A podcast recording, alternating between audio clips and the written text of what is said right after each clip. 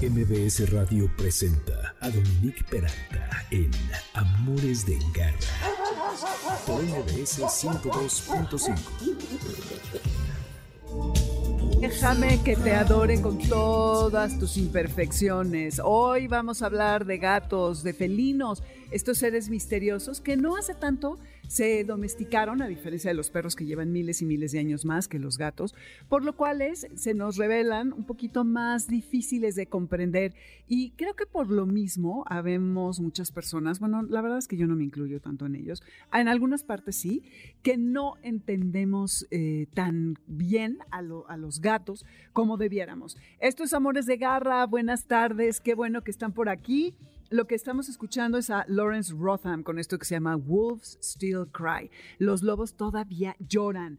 Y hoy que es sábado 26 o la fecha que ustedes me digan, según el podcast o la repetición del viernes que estén escuchando, puede ser el tiempo que ustedes nos digan, vamos a tener a la doctora Paula Trejo, quien nos va a hablar acerca de alimentación preventiva para felinos, para que eh, estemos atentos y que no contraigan enfermedades tan fácilmente cuidando su dieta.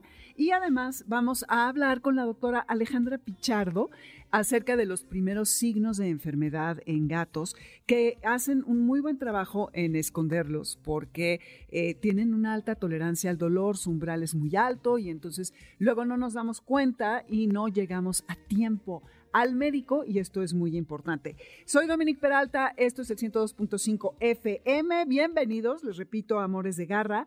El teléfono en cabina, y anótenlo porque tenemos regalitos para ustedes, es el 5166125 y nuestro WhatsApp es el 552-213-1357. Luego me regañan que lo digo muy rápido. 552-213-1357. Comentarios, dudas, nos han estado escribiendo acerca de algunas eh, preguntas, ya les contestamos. Twitter, ahora X, Dominique Peralte, Amores Garra y e Instagram y Facebook, Amores de Garra. El lunes el podcast va a estar aquí en mbsnoticias.com o en cualquier plataforma que ustedes elijan para escuchar este tipo de contenidos. Y ahora les voy a decir los pases que tenemos para ustedes. Miren, en primer lugar, dos pases dobles para la obra Tierra del Fuego, que trata acerca de la sobrevivencia de un atentado terrorista aéreo y es para el miércoles 30, 20, 30 horas en el Foro Shakespeare, un gran foro para ir, es una experiencia muy agradable. De por sí el teatro siempre es eh, muy padre e ir a este sitio aún más. Un pase doble para Fernando Delgadillo y Alejandro Filio, dos grandes exponentes de la trova mexicana, el viernes primero de septiembre, 21 horas, en el Frontón México, otra gran ubicación, la verdad, también es increíble ese sitio. Y tres pases dobles para que tengan la experiencia en vivo y a todo color de la gran pantalla en Cinépolis, eh, con todo y palomitas y toda la cosa, para ganar lo que tiene que hacer es llamar al 55 51 66 1025 y aquí está Moisés quien les contestará y eh, les va a, ofrecer algunos de estos tres premios. Garra Gourmet.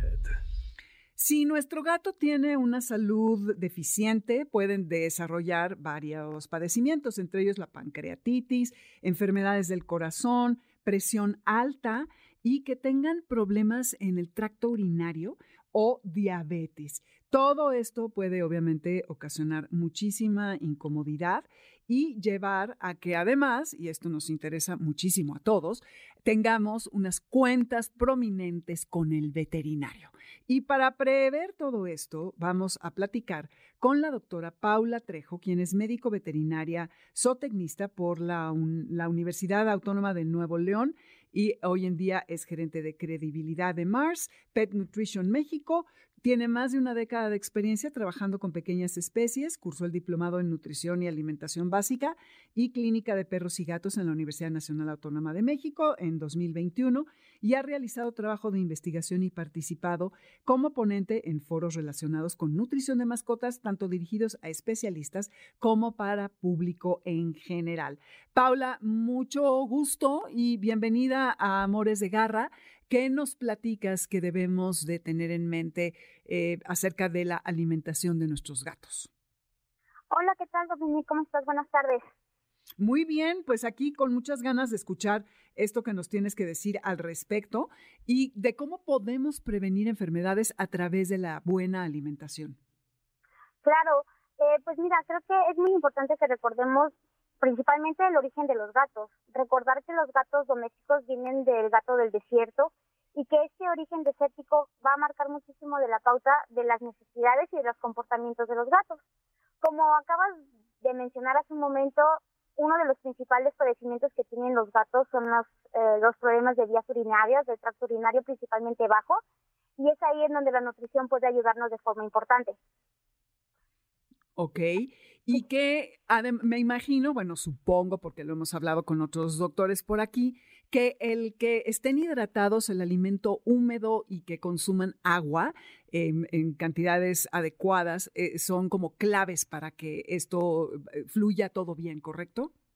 Efectivamente, este origen desértico de los gatos hace que ellos tengan un, un hábito mínimo de consumo de agua ellos aprendieron a, a, sobrevivir con una, un consumo de agua mínimo, por lo mismo que en el desierto no tenían disponible este, este vital líquido. Entonces, esto ha marcado muchísimo la causa de su comportamiento actualmente. Por eso el alimento húmedo es tan importante. El alimento húmedo tiene una formulación específica que hace que sean alimentos completos y balanceados, pero que tengan un porcentaje de humedad muy importante que nos va a servir de fuente de hidratación indirecta. Entonces, esto nos va a ayudar, obviamente, a reducir la probabilidad de que tengamos problemas urinarios en nuestro gato, que como bien dices, no solamente van a mermar la calidad de vida que puede tener nuestra mascota, sino que también pues van a tener un, un costo este, económico importante para, la, para el propietario, para el tutor de la mascota, que va a necesitar muchos cuidados y que pueden ser fácilmente prevenibles a través de una nutrición adecuada y una hidratación principalmente pues adecuada, ¿no?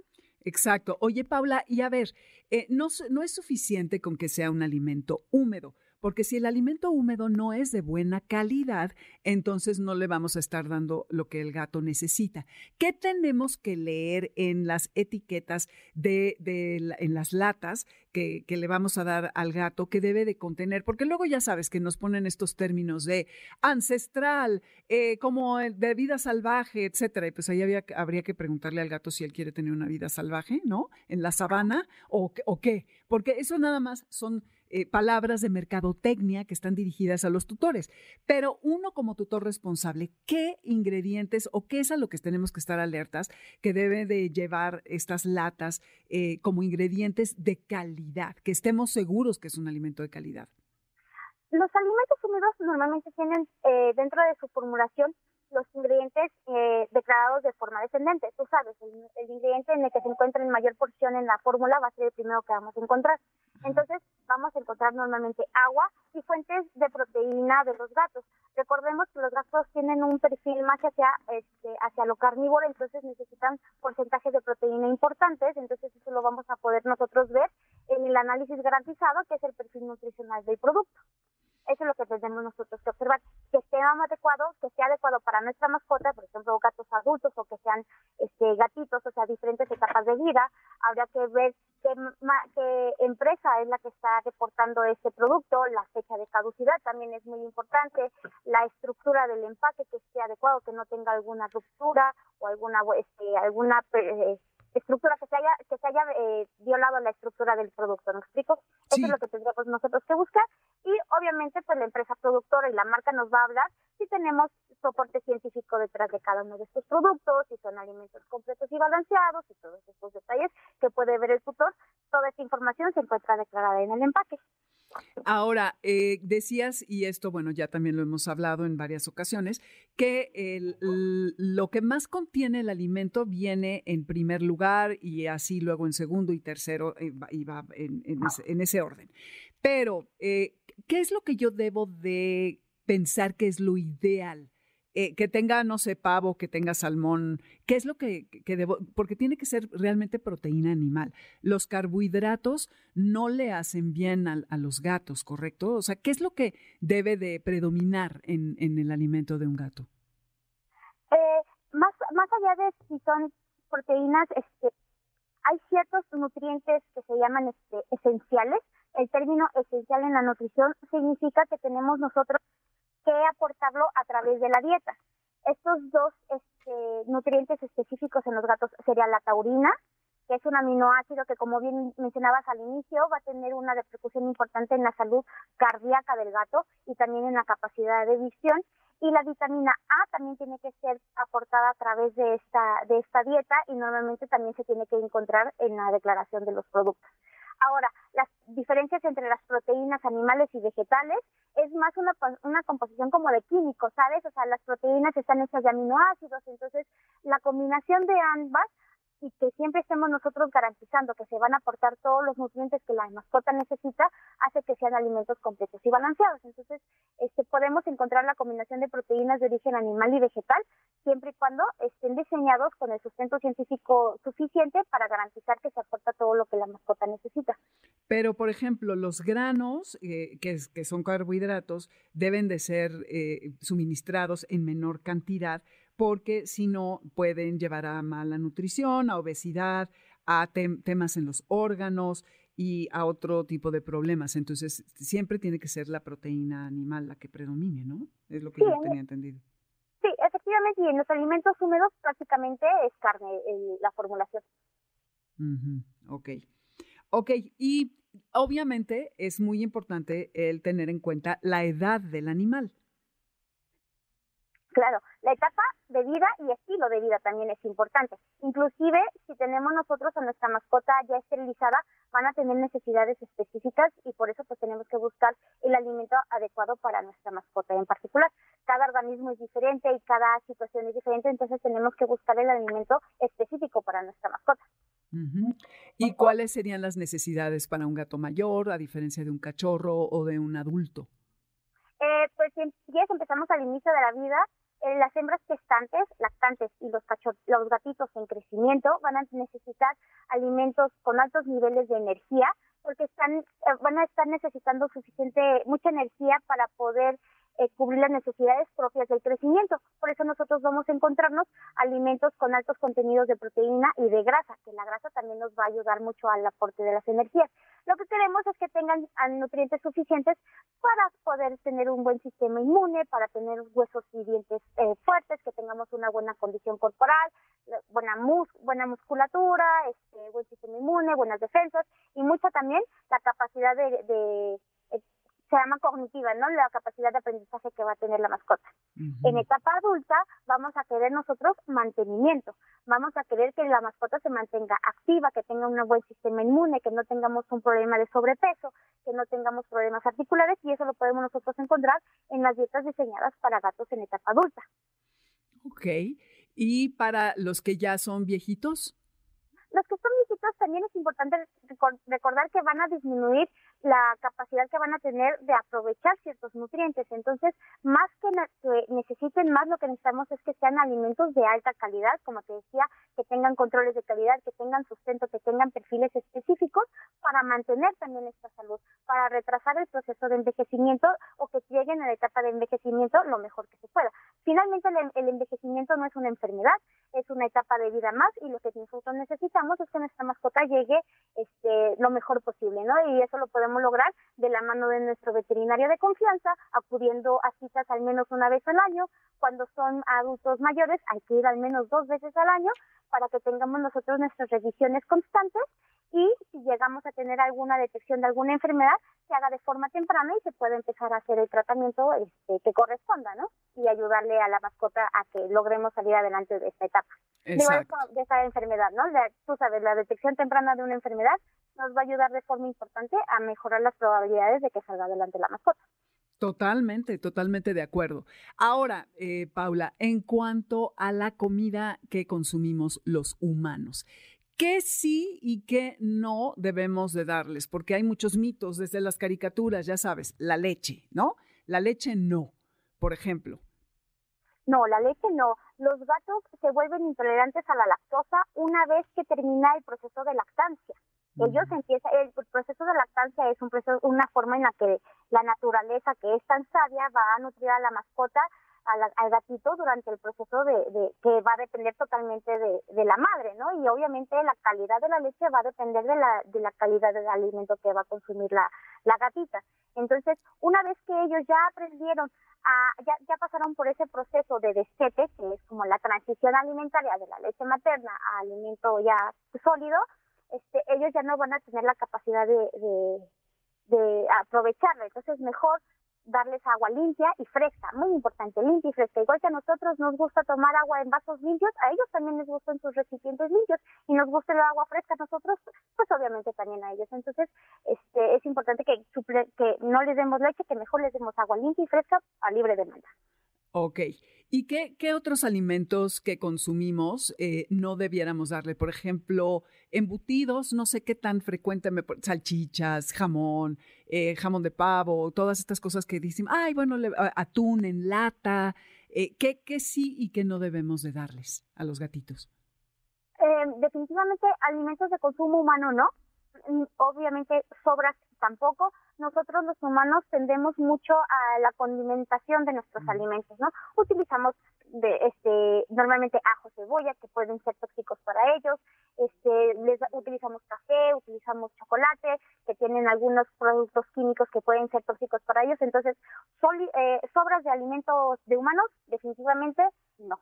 Eh, otro tipo de, de, alimentos como el atún puede ser que lo podamos nosotros eh, eh, utilizar dentro de una formulación específica eh, de un eh, veterinario que se, que se dedique únicamente a la nutrición, pero no que sea la única fuente de alimentación. El alimento, el, alimento húmedo está diseñado para nuestra mascota, entonces en lugar de darle una lata de alimento de, atún, mejor darle un alimento que sea completo y balanceado y que tenga estos nutrientes extras que te mencionaba, ¿no? Los alimentos húmedos van a tener la taurina, van a tener la vitamina A, que nosotros tenemos que darlo sí o sí a través de la dieta de nuestra mascota. Entonces, mejor en lugar de atún, mejor alimento húmedo, mejor este sobre mejor eh, estos productos que también tienen muchos sabores, muchas texturas que nos van a servir para estar estimulando a la, ingesta de un alimento completo y balanceado para nuestra mascota y que obviamente fuente de hidratación indirecta indispensable en los gatos. Y por ejemplo, si yo le hago un huevito y no le pongo absolutamente nada de sal, ningún condimento, o un pedacito de pollo, un pedacito de pescado, eh, si yo se lo doy no crudo, sino que se lo cuezo al, un poco y no tiene absolutamente nada, ¿está mal que se lo dé? Mira, qué bueno que habla sobre la cocción de los alimentos. Recordar el, riesgo importante que tenemos en esta tendencia de los alimentos húmedos y los el riesgo que tenemos nosotros de contaminación. Los alimentos siempre se tienen que consumir cocidos. Ahora, en cuanto a los alimentos que nosotros pudiésemos preparar, los alimentos caseros son una, una opción siempre y cuando estén diseñados por un médico veterinario que se dedique únicamente a la nutrición y que nos haga una fórmula específica de alimento casero para nuestra mascota. Solamente darle pollo va a crear un problema de, desnutrición importante. Habría que complementar con cierto tipo de vitaminas y minerales. Entonces, si queremos nosotros optar por una alimentación que sea alimento casero, acudir con nuestro veterinario de confianza y pedirle que nos haga una formulación específica. Pero esto requiere obviamente un compromiso importante por parte del tutor, que requiere tiempo, que requiere materias primas, que requiere ciertas este, eh, disciplinas, ¿sabes? Para poder alimentar de esta forma a nuestra mascota. Por ello, si nosotros vemos que no podemos nosotros darle o garantizar esta disciplina y este compromiso con nuestra mascota, utilizar los alimentos procesados son una excelente opción por todo lo que ya platicamos, ¿no? Claro. Y además es muy divertido porque la, en realidad a los gatos casi no les gusta nada. Son muy especiales. Al gato de mi mamá le gusta la papaya, y, pero no se la come, la chupa. Nada más la chupa. Pero le fascina, se vuelve loco. Eh, le das un poquito de jamón y agarra así como ah, una uñita de jamón, pero no, no son aborazados como los perros. Pero sí, sí hay peligro de, de, acostumbrarlos a cosas que no deben de comer, que son altas en sodio, en azúcar, etcétera, y que les van a hacer daño. Y otra cosa, Paula, eh, los gatos, ¿qué pasa si comen, viven gatos y perros juntos y de repente se comen las croquetas de los perros? Ah, sí, fíjate, qué buen tema, Dominique. Antes se tenía, como bien dices, ¿no? Todos estos mitos que veíamos nosotros en las caricaturas en las que vivían peleándose, ahora sabemos que no. Ahora sabemos que hay hogares multiespecies. Vemos perros y gatos conviviendo bajo un mismo techo. Entonces, este, ese tema de que se peleaban, ya sabemos que no es así.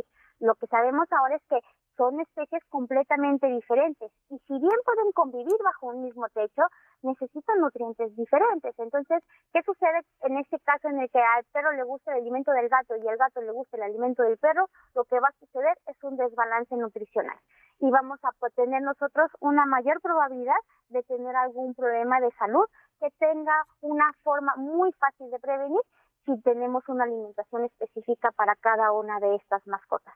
Recordar, son especies diferentes, necesidades diferentes, nutriciones diferentes. Y de eso, el que nos puede dar muchísima más información será nuestro médico de cabecera. Ok, entonces a lo mejor darles de comer en distintos momentos o en distintos lugares y no dejar las croquetas de unos y otros o el alimento húmedo para que estén a libre demanda y entonces ya sea el perro y o el gato se las puedan comer, ¿no? Claro, esto, por ejemplo, este tipo de estrategias puede ser bastante sencilla si colocamos el plato del gato en una altura diferente. Mm. El, el, perro no va a tener la capacidad, no va a tener la agilidad que tienen estos hermosos gatitos de subir un mueble sin ningún problema. Entonces podemos colocar el alimento de nuestro gato ahí libre, disponible durante todo el día. Recordar que los gatitos comen pequeñas cantidades varias veces a lo largo del día, a diferencia del perro, que el perro sí le podemos dar nosotros una alimentación más controlada. Entonces, si nosotros le damos a nuestro perro de comer en la mañana y se acaba su porción, retiramos el plato y el único alimento que va a tener nuestro gato disponible va a ser el que vamos a tener nosotros, por ejemplo, encima de la mesa, encima del librero, en algún lugar en el que el, el perro no tenga acceso y entonces así garantizamos que nuestro gatito tiene el alimento disponible y nuestro perro no se lo va a comer. Exactamente. Entonces hay que aprovechar que ellos pueden brincar a todos lados, los gatos, a diferencia de los perros, para separar claramente la comida. Ahora, en cuanto a las cantidades, es, ahora que te decía libre demanda, pensé que te tenía que preguntar esto. ¿Hay que darles una cantidad fija al día o les puedes echar lo que se te antoje de croqueta mezclado con alimento húmedo o solo alimento húmedo y que a libre demanda ellos decidan cuánto comen? O cómo es la cosa? Uy, mira, muy buena pregunta. Creo que la de tener esta duda tu, este, mucha parte de tu auditorio. Eh, nosotros como las empresas eh, que nos encargamos de, la producción de alimentos para mascotas, por ejemplo Whiskas, tenemos nosotros nuestras guías de alimentación. Estas guías de alimentación las tenemos separadas. Solamente alimento seco, solamente alimento húmedo o tenemos también la combinación, como acabas de decir, le damos alimento seco y le damos alimento húmedo. Estas guías de alimentación están diseñadas para cubrir las necesidades de nuestro gato a lo largo del día. Normalmente vienen en gramos y se dice, por ejemplo, un gato de 4 kilos debe de comer 55 gramos de alimento al día. Es decir, estos 55 gramos, esta porción de alimento, la va a comer a lo largo del día, no que le demos nosotros 55 gramos en la mañana, en la tarde y en la noche, porque podemos desencadenar un problema importante de sobrepeso. De obesidad. Aparte, no creo que se lo coman, ¿no? Los gatos son cero voraces. Bueno, no sé, yo los que he visto. Sí, no, los gatos son mucho más controlados en comparación con los perros, pero también viene de su origen del lobo, ¿no? El lobo y tenía que ese, esa competencia, ¿no? Tenían que aprovechar que habían cazado, no sé, alguna presa y entonces tenían que aprovechar que habían, habían tenido una caza exitosa y tenían que comer lo más que pudieran en una sola exhibición. El gato no, el gato siempre está solo, el gato no comparte su alimento, no compite con nadie, entonces come lo que quiere, cuando quiere y a la velocidad que quiere. Entonces, tenemos que dejar estos 55 gramos de alimento disponibles a lo largo del día, pero esos 55 gramos, no que le demos 55 gramos cada vez que el gatito quiera. Exactamente. A eso se refiere como el alimento disponible, pero siguiendo estas guías de alimentación. Claro, que esté claro cuál es la dosis al día. Y para terminar, Paula, mi última pregunta es, si, ¿qué es mejor, una dieta de solo croquetas o una dieta de solo alimento húmedo o una dieta mezclada? Croqueta más alimento húmedo. Eh, creo que tendríamos que pensar en, las, en los beneficios que nos van a dar cada una de estas tecnologías o las presentaciones, digámoslo de alguna forma. Los alimentos secos van a tener la capacidad de tener esta textura que nos va a ayudar a que tengamos esta capacidad como de abrasión, ¿no? De, de, de limpieza de los dientes, van a ser las heces más firmes y van a tener un perfil completo y balanceado. Entonces, esos son los pros de los alimentos secos. Los alimentos húmedos van a tener que la, la ventaja que son muy palatales, es decir, tienen un sabor muy agradable, muy atractivo para nuestro gatito, entonces este va a ser mucho más fácil que lo coman. Obviamente la principal este, ventaja que tiene el alimento húmedo es ser una fuente de hidratación indispensable para nuestros gatitos. Entonces, otro punto a favor y que son completos y balanceados, la verdad tiene muchos beneficios. La combinación de ambos creo que sería lo que nosotros podríamos recomendar. Tenemos dos perfiles completos y balanceados, tenemos la limpieza de, las, de los dientes, tenemos la calidad de las heces y tenemos la fuente de hidratación indirecta para la salud del tracto urinario. Entonces, creo que la combinación de ambas, este, ambas, ambas presentaciones será lo ideal. Este, tiene muchos beneficios, tiene textura, tiene sabores, tiene nutrición, entonces creo que sería como el mejor manejo que podríamos nosotros tener en nuestros gatos. Y obviamente siempre agua limpia y fresca disponible para nuestra mascota a lo largo del día. Ok, y ya, lo último, último, último es eh, los premios, porque muchos les damos premios. ¿Tenemos que descontar de los 55 gramos los premios o cómo es la contabilidad para el premio? La contabilidad para el premio, fíjate que los premios pueden abarcar hasta máximo 10% del aporte de energía que tiene nuestro gato. Entonces, sí, tendríamos que considerarlo nosotros dentro de estos 55 gramos de alimento que tendríamos que dar a nuestra mascota. Por eso es muy importante que sigamos las instrucciones que están en los empaques, ¿sabes? Ahí nos dice, darle de 3 a 5 premios. Eso está considerado como el 10% de las necesidades nutricionales de nuestra mascota. Entonces, si seguimos las instrucciones de nuestros empaques, será muchísimo más fácil que podamos hacer este, el manejo nutricional de nuestra mascota de forma adecuada. Buenísimo, Paula Trejo, muchas gracias. Tus redes, ¿a dónde te pueden eh, contactar si alguien quisiera hacerte alguna pregunta o alguna consulta? Claro que sí, mira, más que mías pueden, este, estamos nosotros disponibles para atender cualquier duda que tengan nuestros consumidores sobre la marca Whiskas. Facebook es Whiskas México, Twitter arroba Whiskas Latam, Instagram es Whiskas YouTube Whiskas México, estamos ahí disponibles para atender cualquier duda que tengan nuestros consumidores.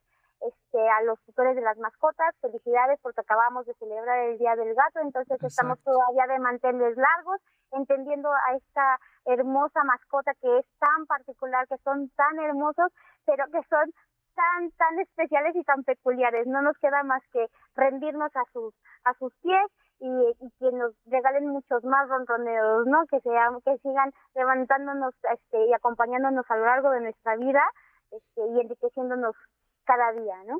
Exactamente. Muchísimas gracias, Paula Trejo.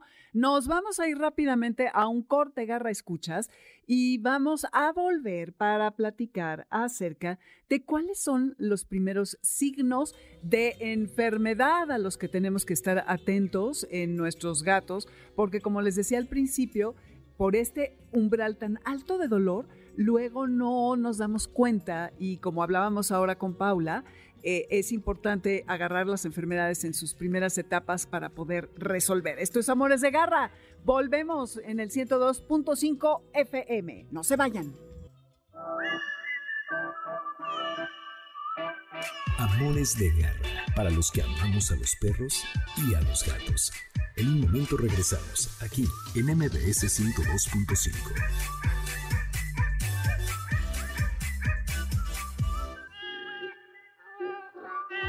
Continuamos en Amores de Garra con Dominique Peralta en MBS 102.5. ¿Sabes dónde está tu gato? Regresamos. MBS 102.5. Rumbacana de Manu Chao, ¿se acuerdan? Uf, inconfundible la voz, ¿no? Estamos en el 102.5 FM, esto es Amores de Garra. El teléfono en cabina es el 5166125, el WhatsApp 552-213-1357 y en redes Dominique Peralt y Amores Garra y Amores de Garra en Instagram y Facebook. El lunes va a estar el podcast listísimo para que ustedes lo escuchen, por lo que hoy, que es sábado 26, pues será el día que ustedes elijan al escuchar este programa. Y estamos en vivo, por lo que si tienen preguntas, llámenos, aprovechen 5166125. También nos pueden escribir por Instagram, por Twitter para cualquier duda que tengan. Cuidados de garra. Y bueno, hablábamos de, esta parte en la que los gatos son muy, eh, con esta gran eh, eh, capacidad de aguantar el dolor. Y que eh, empiezan a manifestar algunos signos en donde se nota que algo está cambiando. Ahorita lo vamos a hablar a detalle, pero por ejemplo, que toman más agua de lo normal o que ya no quieren esa comida que les encantaba, el premio de las tardes que les damos, porque a veces mucha gente tiene rutinas, no sé ustedes, yo con mis perras tengo eso que a las 7 siempre, bueno, no siempre, pero muchas veces les doy sus premios y entonces el gatito ya no lo quiere. Y todas estas cosas eh, están señalándonos que puede haber un problema. Y para platicar al respecto de ello, la doctora Alejandra Pichardo, que es egresada de la Facultad de Medicina Veterinaria y Zootecnia de la UNAM, con mención honorífica, realizó la especialidad en el Hospital Veterinario de Especialidades UNAM.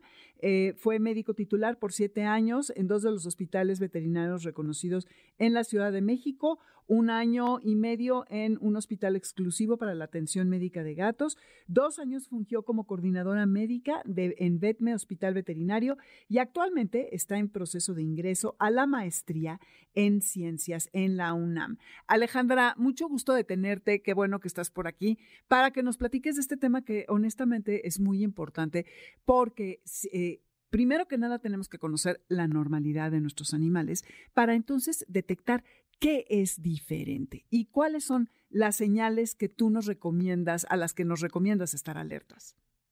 Exactamente, Dominique. Muchas, mucho gusto en estar otra vez con ustedes. Buenas tardes a tu audiencia aquí en Amores en Garra.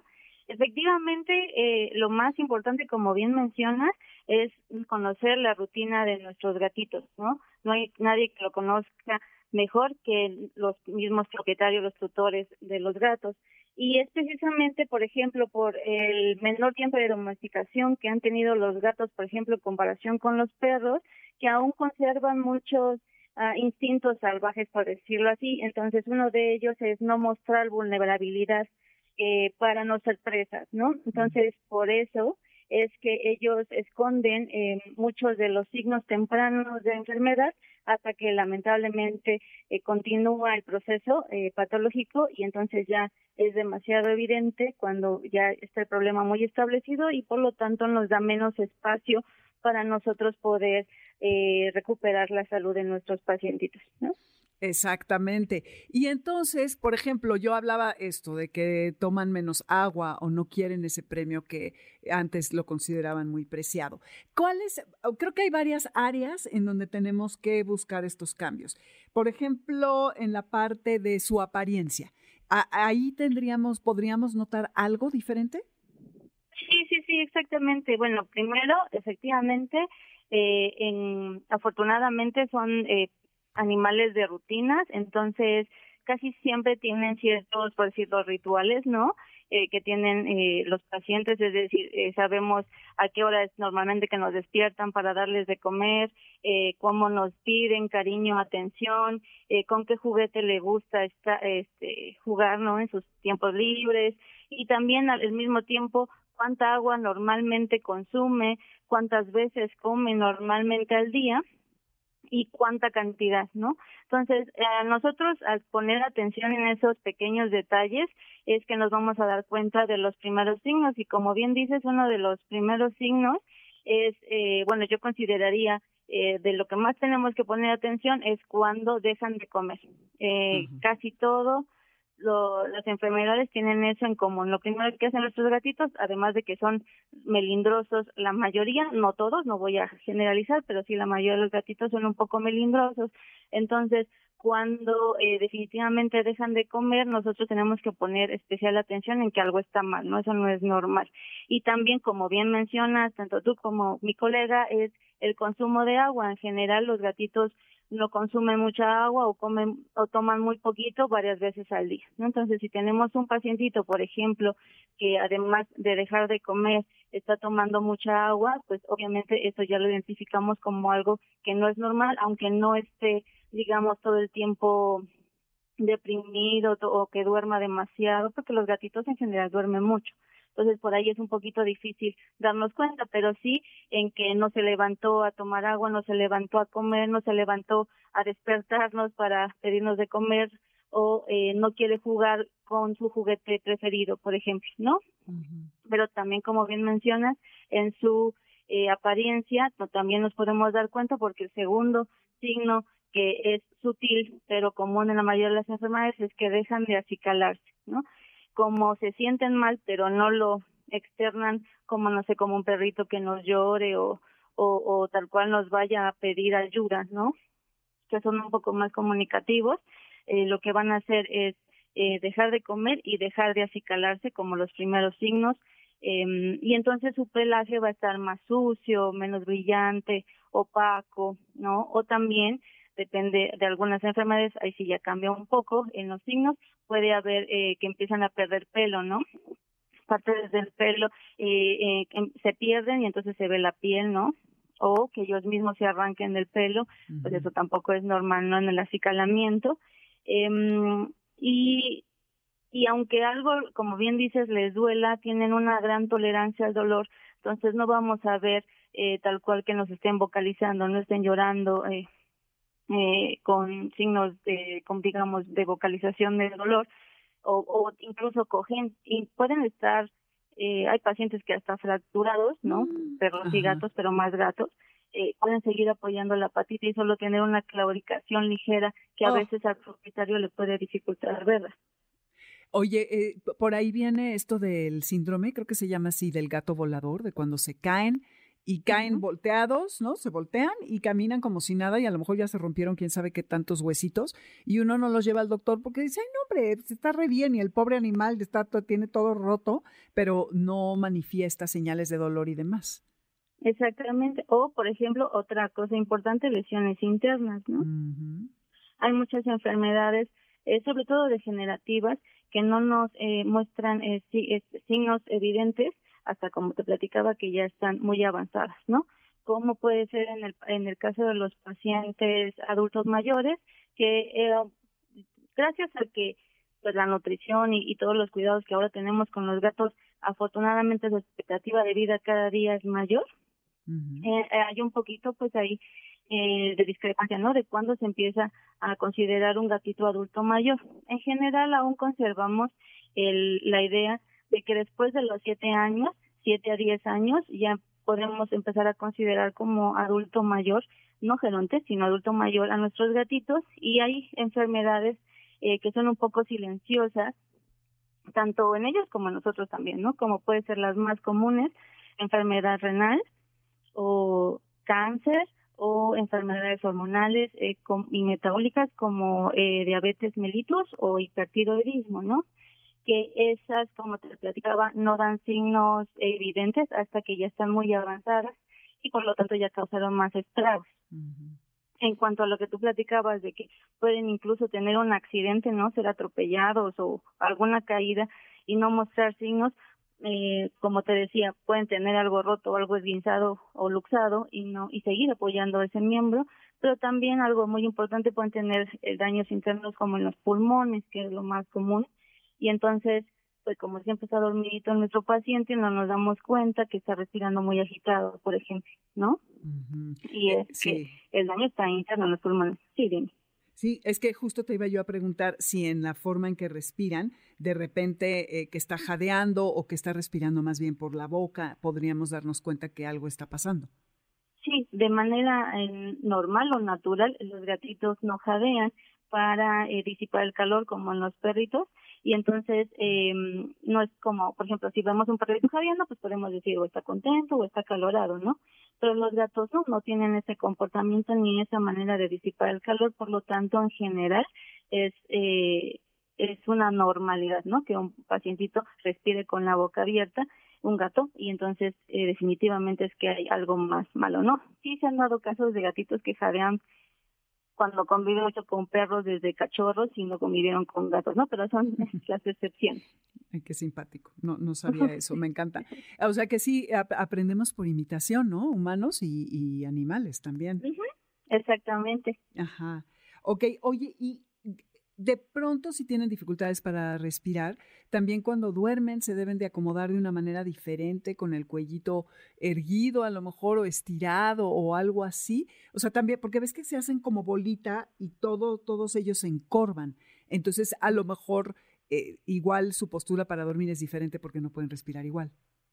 Sí, exactamente. Uh, en, en, parte es eso de las rutinas y de verdad pues no sé si tú tendrás gatitos, pero todos nuestros eh, del público que tengan gatos saben, empiezan a conocer muy bien a, a su gatito, entonces sabemos incluso cómo les gusta acomodarse para dormir o incluso los lugares en donde ellos normalmente duermen, ¿no? Entonces, por ejemplo, si vemos que un eh, pacientito ya lleva mucho tiempo acostado en un lugar que no es común que él esté y además no tiene su posición habitual de dormir, como bien dices, casi siempre es enroscadito, eh, si no están en esa posición o, qué posición podemos ver, pues que están, eh, como bien dices, con el cuellito estirado o no se hacen roscas, sino solo, eh, digamos, se agachan, ¿no? Flexionan sus patitas de adelante y de atrás y se quedan con la cabecita estirada, respirando este agitadamente, ¿no? Entonces, no no está, digamos, desmayándose o no está a veces lo podemos llegar a ver un poco azulado, ¿no? Azul, un tono azul clarito, eh, las, eh, los párpados, por ejemplo, los labios, cuando ya tiene un problema muy fuerte respiratorio. Tal vez no lleguemos a ese punto porque, como te comento, este, soportan demasiado, ¿no? Cualquier signo de enfermedad lo soportan mucho. Entonces, si lo llegamos a ver, obviamente ya estamos ante una urgencia. Y de hecho, eh, qué bueno que lo mencionas porque las, eh, los padecimientos respiratorios o digamos las urgencias respiratorias son las más urgentes de todas. Es decir, aunque parezca más aparatoso, si está sangrando mi paciente, es todavía más urgente que no pueda respirar.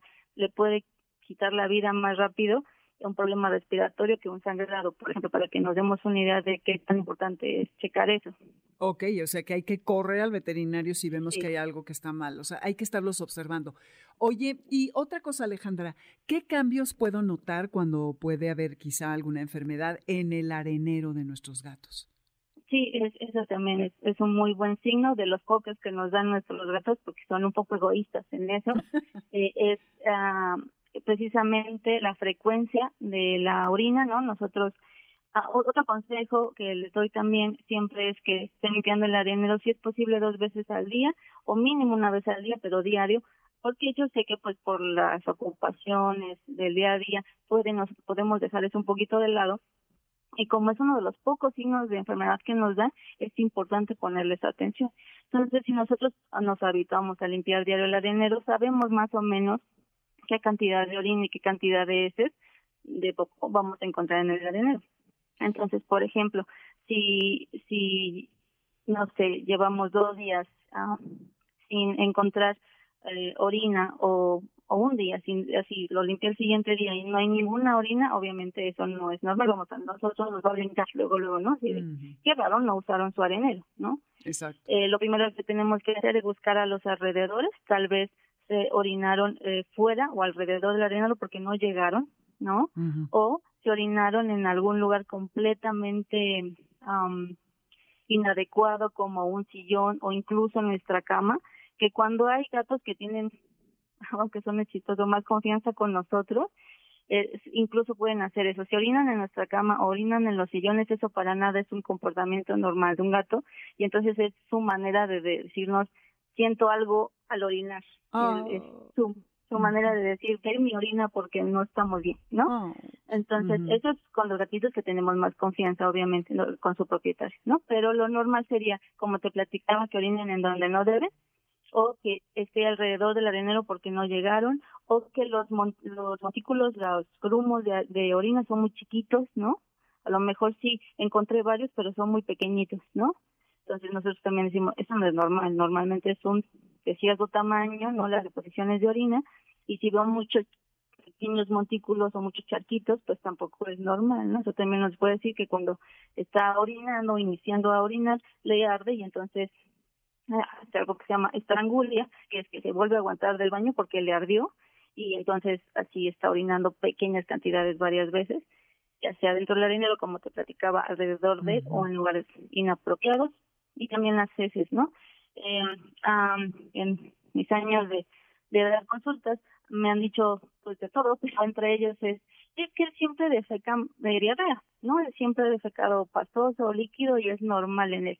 Igual que en nosotros, no es normal, ¿no? No es normal defecar esa inconsistencia y con, eh, en varias ocasiones al día, ¿no? Entonces, eh, de, de, de inicio eso no es normal, pero bueno, si nosotros ya conocemos la consistencia y frecuencia de, de heces que nosotros la limpiamos todos los días, como te comentaba en el arenero, vamos a notar cuando están más pastosas, cuando, o sea, muy, o muy duras y chiquitas, o, o este, igual fuera del arenero, que tampoco es normal. ¿Por qué no es normal que, que orinen donde no es un arenero? Porque por instinto no deben de dejar ningún rastro que los pueda hacer que los depredadores los encuentren. Claro. Entonces, un gato es muy limpio en ese aspecto porque tiene ese instinto, entonces no es normal que lo hagan fuera de enero, ya sea que tengamos un problema eh, de salud físico o de comportamiento, ¿no? Pero definitivamente es un problema. Es que hay un problema, exactamente. Muy bien, Alejandra, eh, Alejandra Pichardo, ¿nos puedes dar tus redes si alguien quisiera hacerte una consulta? Eh, porque ya se nos acabó el tiempo. Sí, claro que sí. estoy así igual como Alejandra Pichardo en Facebook y me pueden encontrar para dar consulta en por cita en ver mi hospital veterinario y pues ahora espero pronto en, en la facultad ¿no? de la UNAM de Medicina Veterinaria. Buenísimo. Pues muchísimas gracias Alejandra, nos has arrojado luz importante, ya saben, cambios en la alimentación, en la cantidad de agua que beben, en su arenero, en cómo respiran, en fin, estemos alertas a la normalidad. Pues esto es todo por el día de hoy. Nos despedimos con Peter Gabriel y Deep Forest y nos vamos. En Spotify está la lista con la música, van a mi nombre y ahí encuentran la de Amores de Garra. En nombre de la manada de este programa, los saludamos Alberto Aldama, Felipe Rico, Karen Pérez, Moisés, Salcedo, que está aquí presente como todos los sábados que estamos en vivo atendiendo sus peticiones y llamadas, eh, Adriana Pineda y Víctor Luna, que bueno, llevan, creo que ya no se va nunca de aquí porque está cubriendo turnos, así que un abrazo para ti, mi querido Víctor. Y nos escuchamos con Jesse en Exa a las 22 horas, el, todos los viernes, repetición del programa, por ejemplo, de hoy, el siguiente viernes. Y nos escuchamos, obviamente, el próximo sábado de 2 a 3. Quédense que viene Líneas Sonoras con Carlos Carranza.